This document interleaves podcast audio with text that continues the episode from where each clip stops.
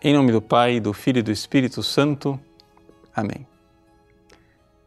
Meus queridos irmãos e irmãs, no Evangelho de hoje, Jesus louva a Deus por ter escondido a sua revelação dos sábios e inteligentes e ter revelado aos pequeninos. O que é que esse Evangelho nos diz logo agora, no início desta caminhada do tempo do Advento?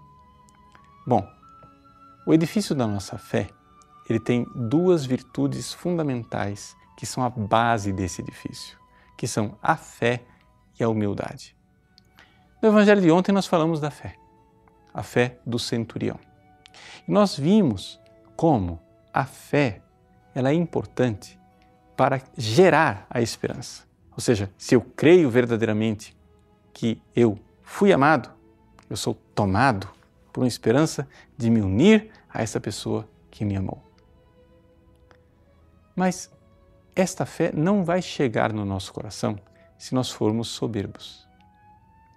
Os sábios e os inteligentes do Evangelho de hoje são aquelas pessoas que elas já conhecem Deus. Elas não precisam que Deus se revele. Elas não precisam que Deus diga como é que são as coisas. Não, eu já sei.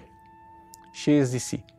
Portanto, uma pessoa que é soberba não é capaz de aprender.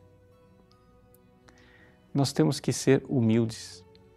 Porque se não formos humildes, Deus vai chegar, vai se revelar a nós, vai se mostrar a nós e nós não vamos reconhecê-lo.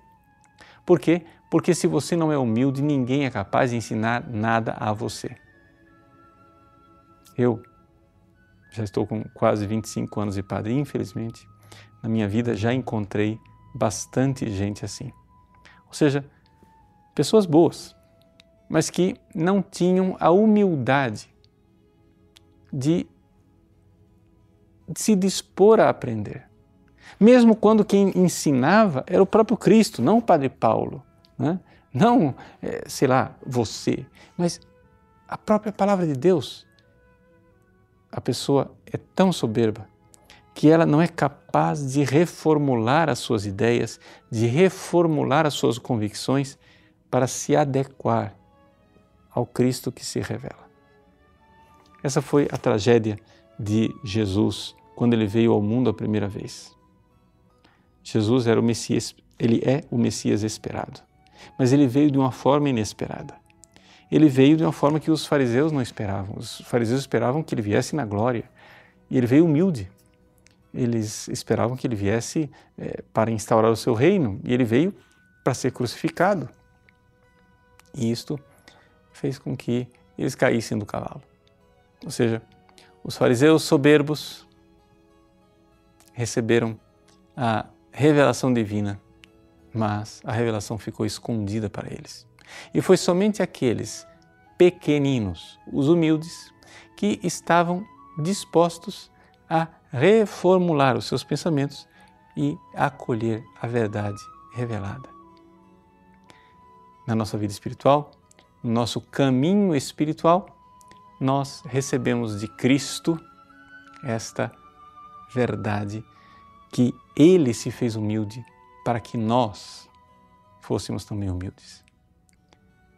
Você, olhando para todos os santos, milhares e milhares de santos da Igreja Católica, você vai encontrar uns que eram casados, outros eram virgens. Você vai encontrar uns que eram sacerdotes, outros eram profissionais ou religiosos. Você vai encontrar é, homens, mulheres, jovens e velhos, crianças e adultos. Você vai encontrar todo tipo de santo. Mas você nunca vai encontrar um santo que não fosse humilde. Porque a humildade faz parte do alicerce fundamental da nossa vida espiritual. Estamos vivendo o tempo do advento. O Senhor vem ou seja, o Senhor vem para se revelar a nós. Ele quer falar com você.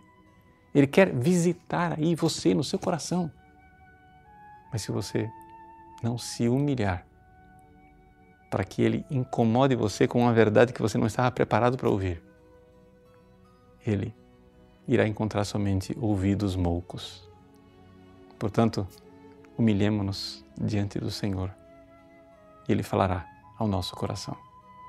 Deus abençoe você. Em nome do Pai, e do Filho, e do Espírito Santo. Amém.